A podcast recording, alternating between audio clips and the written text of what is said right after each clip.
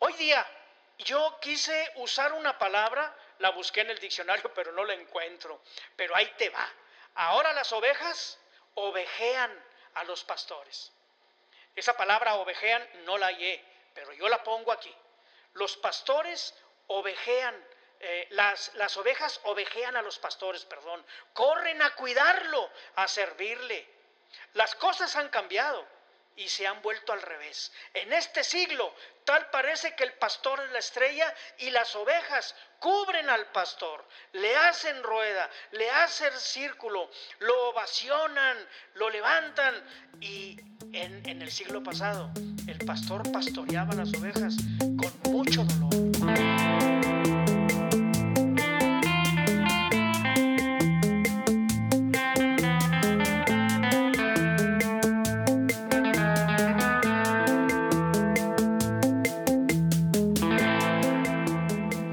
Hola a todos, bienvenidos nuevamente a Megafon gritando la palabra de Dios.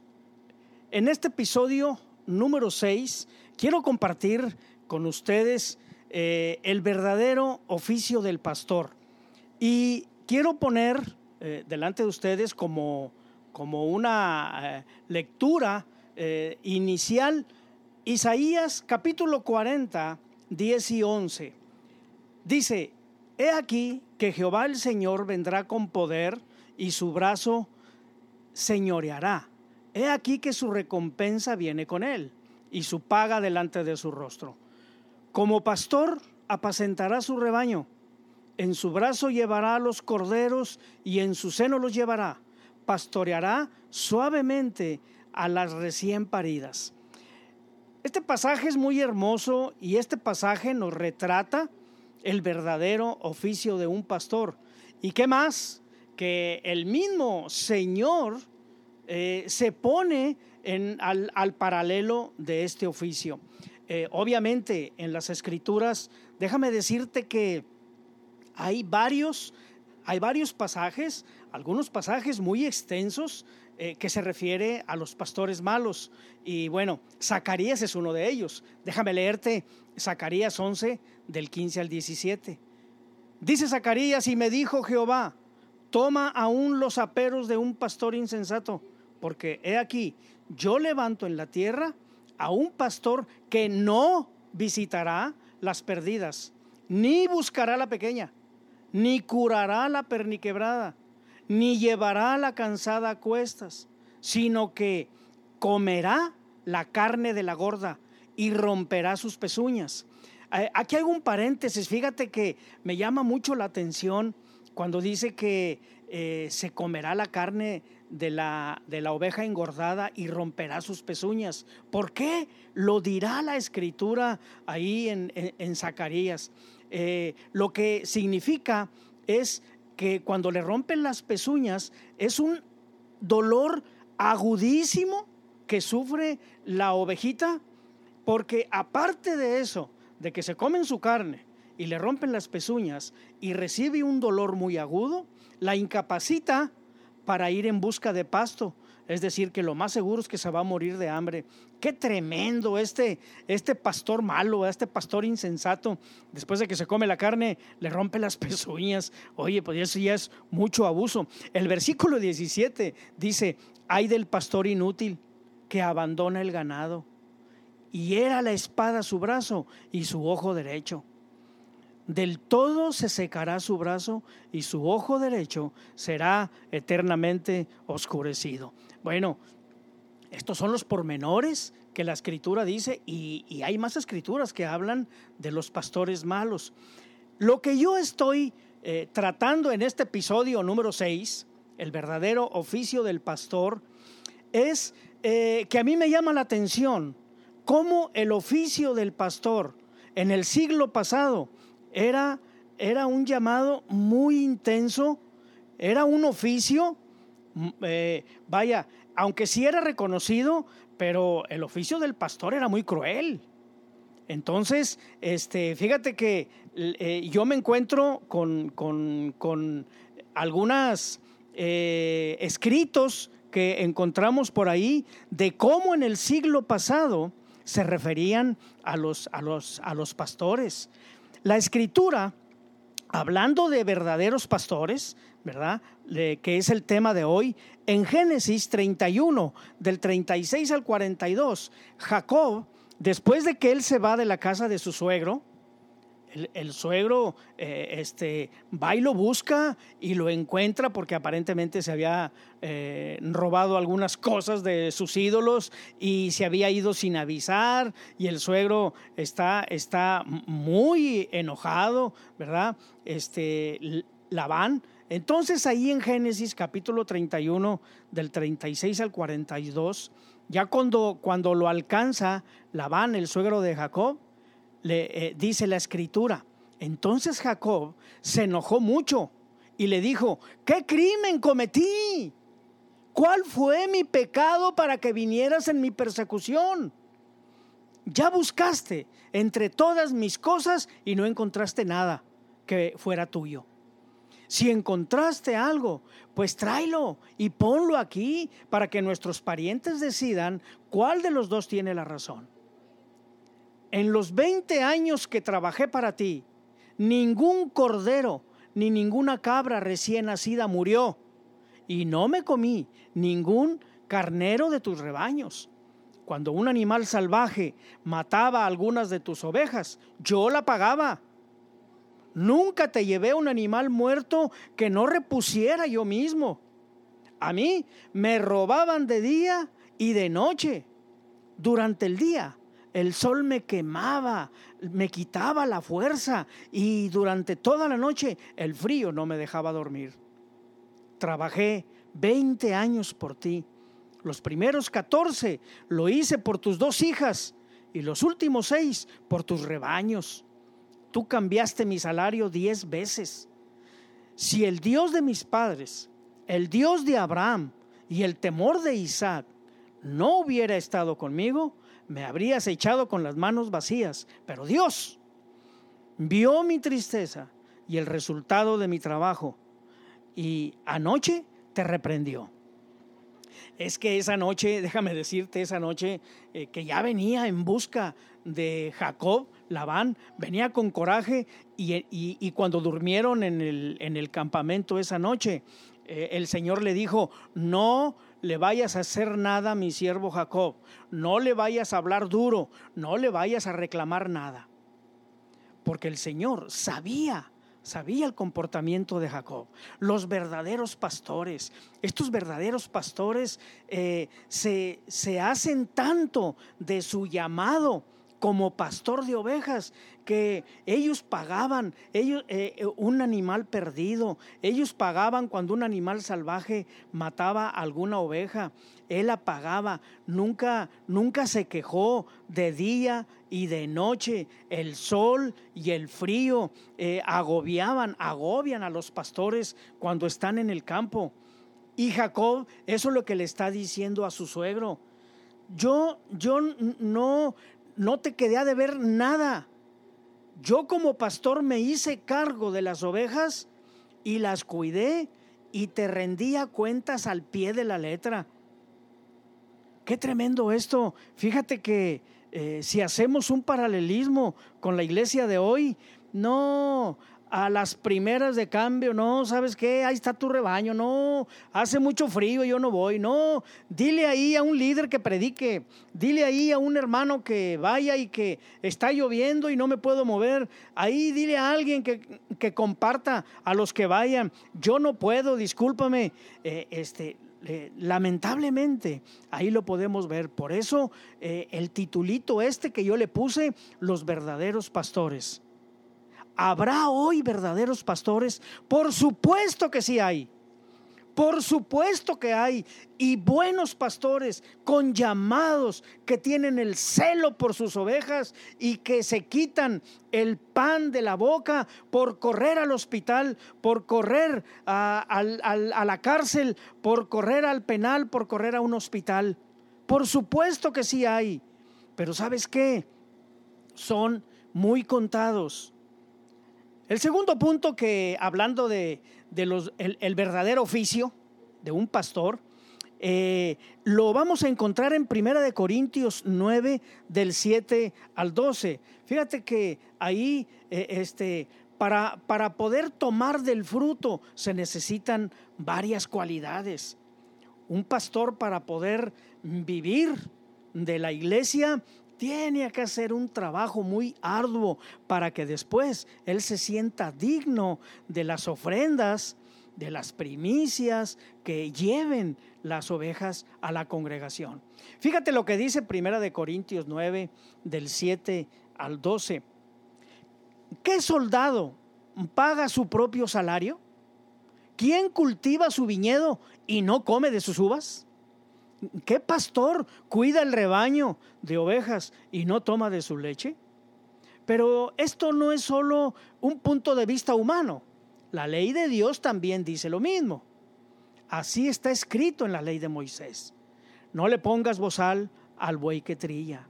Al decir esto, ¿estaba Dios preocupado solo por los bueyes? Más bien, se refería a nosotros. La escritura es para nuestro bienestar pues tanto el que ara la tierra como el que trilla deben hacerlo con la esperanza de recibir una parte de la cosecha. Así que, como nosotros hemos plantado semillas espirituales en ustedes, ¿es mucho pedir que cosechemos cosas materiales? Si otros reciben sustento de ustedes, más derecho tenemos nosotros. Pero no hemos hecho uso de ese derecho. Al contrario, hemos soportado todo para no ser obstáculos a la comunicación de las buenas noticias de Cristo. Qué impresionante mensaje del apóstol Pablo haciendo uso de su, autoridad y manteniéndose al límite para no ser una carga para la congregación, para no ser un abusivo con las ovejitas de la congregación. Qué tremendo es el, eh, es el apóstol Pablo, cómo eh, eh, se mantiene al margen, pero también él sabe su derecho.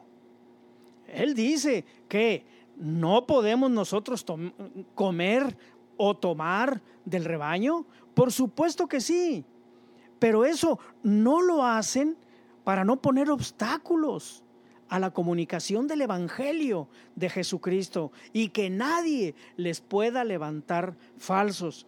Como hoy, la iglesia como la encontramos hoy, pues ustedes saben, muchos de los que están oyendo eh, este mensaje eh, saben que muchos hombres y mujeres que no quieren saber nada de la iglesia, lo primero que critican es al pastor y cómo vive el pastor y cómo el carro que trae, la, la casa donde vive y tantas y tantas asuntos que ya conocemos. Eso ya es muy viejo.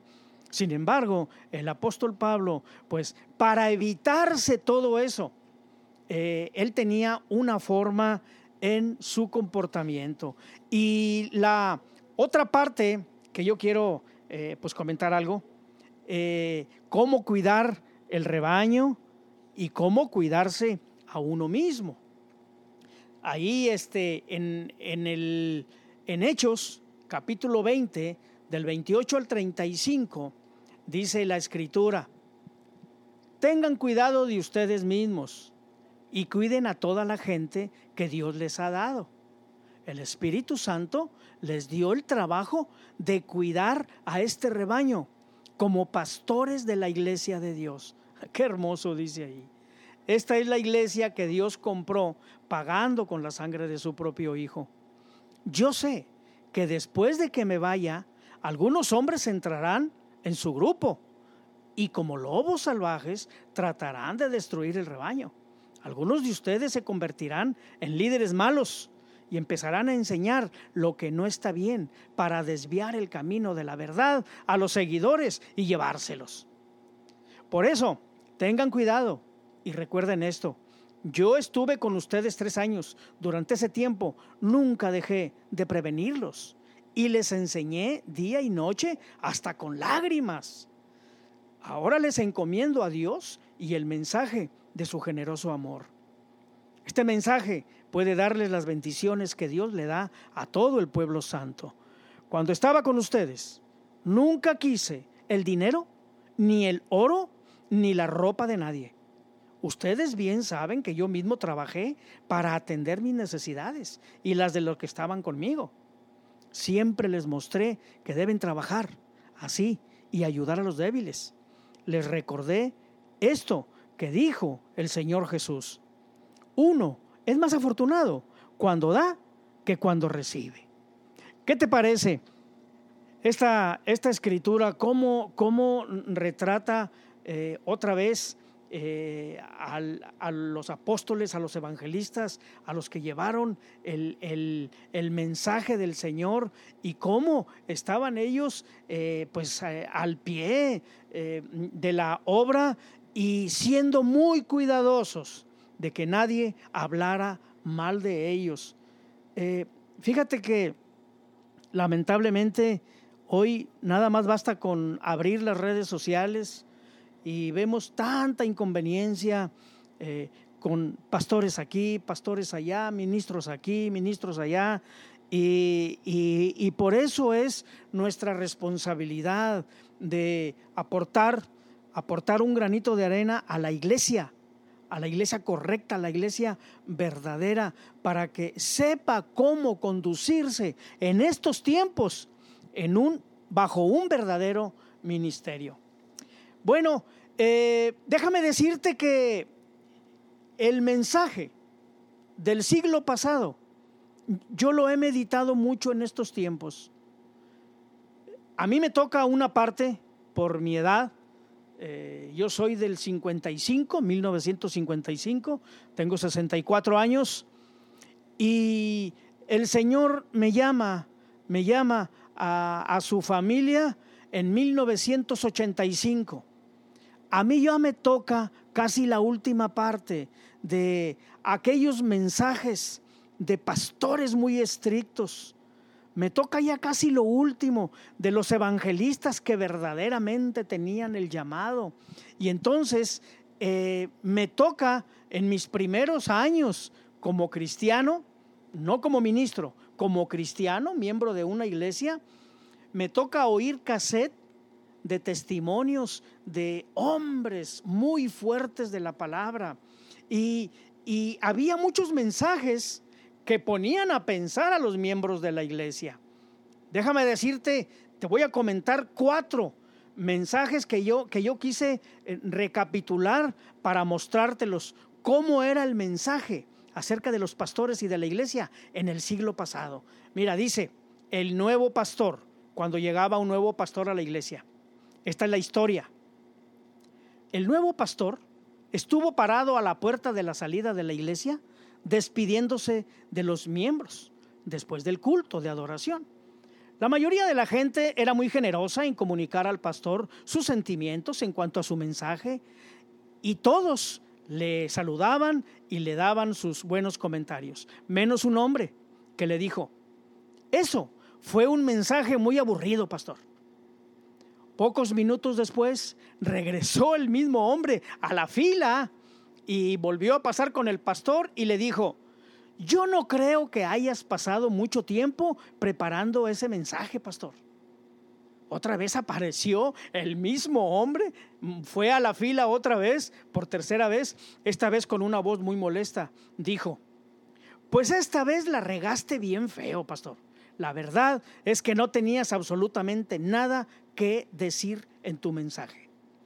Finalmente, el pastor no pudo aguantarlo más y le fue a preguntar a un diácono acerca de ese hombre, ¿verdad? ¿Qué tenía o qué? No te preocupes, le dijo el diácono. Eh, él es muy lento y la única cosa que hace es andar repitiendo todo lo que escucha de los demás. Así es de que, pues él estaba escuchando todos los comentarios y él venía y los decía. Eso era lo lento. ¿De qué estamos hablando aquí? Que en el siglo pasado el llamado al pastorado era muy sufrido y agotador. En México, fíjate. Muy pocos levantaban la, la mano pero muchos morían por agresiones religiosas. Pero eh, la, una de las cosas que podemos hablar aquí es que la iglesia exigía que el pastor se preparara para ofrecer pastos verdes a las ovejas, para ofrecerle buen alimento, pan calientito, salido de una revelación. ¿Verdad? Hoy día, con una charla amena desde el púlpito, la gente sale contenta. Una charla eh, este, así amena, ligerita, que los haga reír, que los haga sentir, eh, este, salen contentos de la congregación. Aquí no, en este, en este ejemplo vemos que la gente le, le decía al pastor, estuvo muy aburrido su mensaje, no creo que hayas tenido tiempo para prepararlo.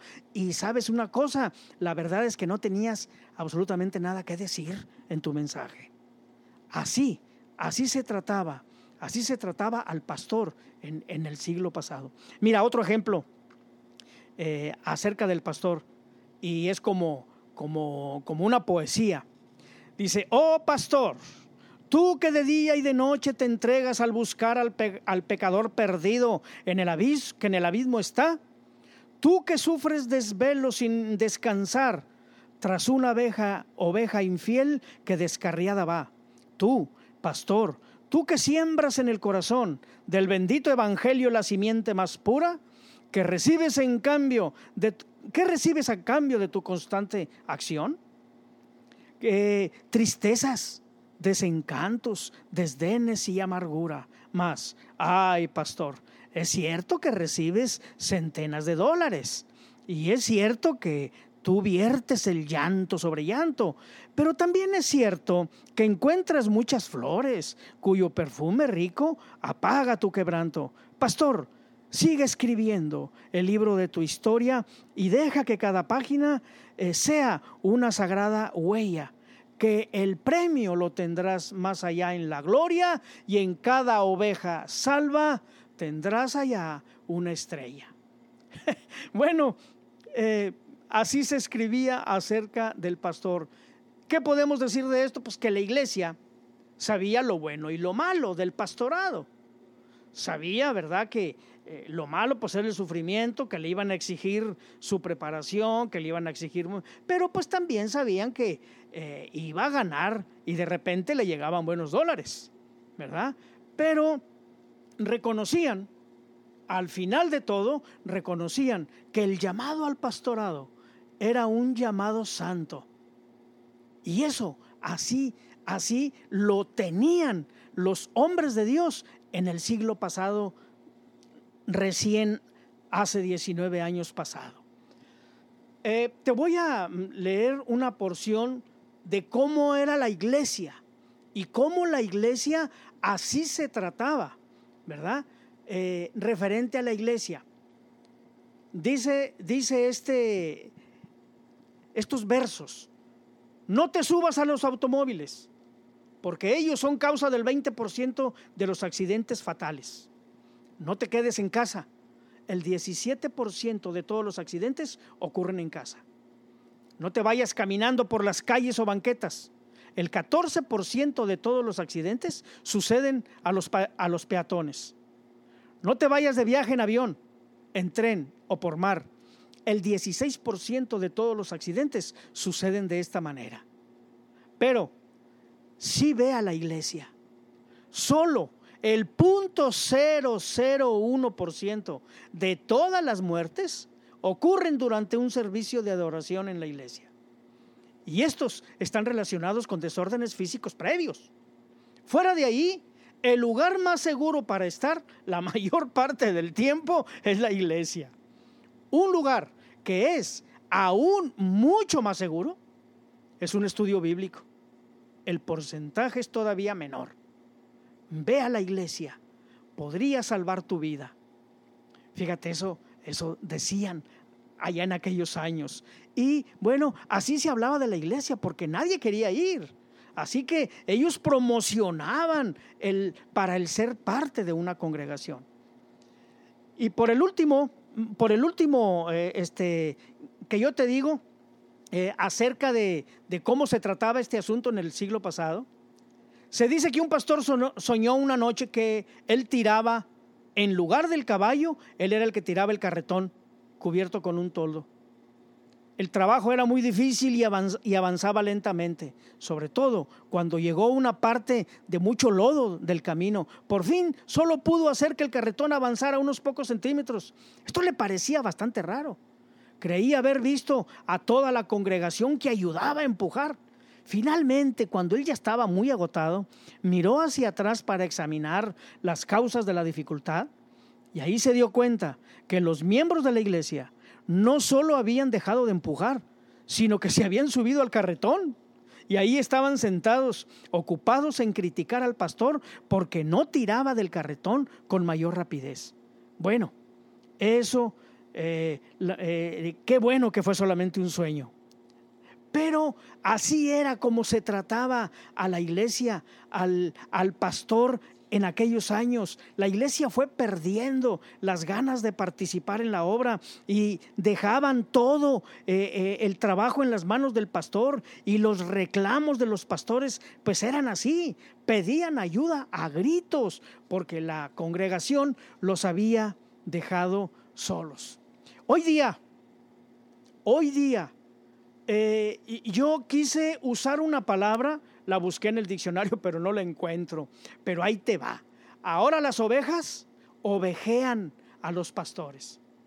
Esa palabra ovejean no la hallé, pero yo la pongo aquí.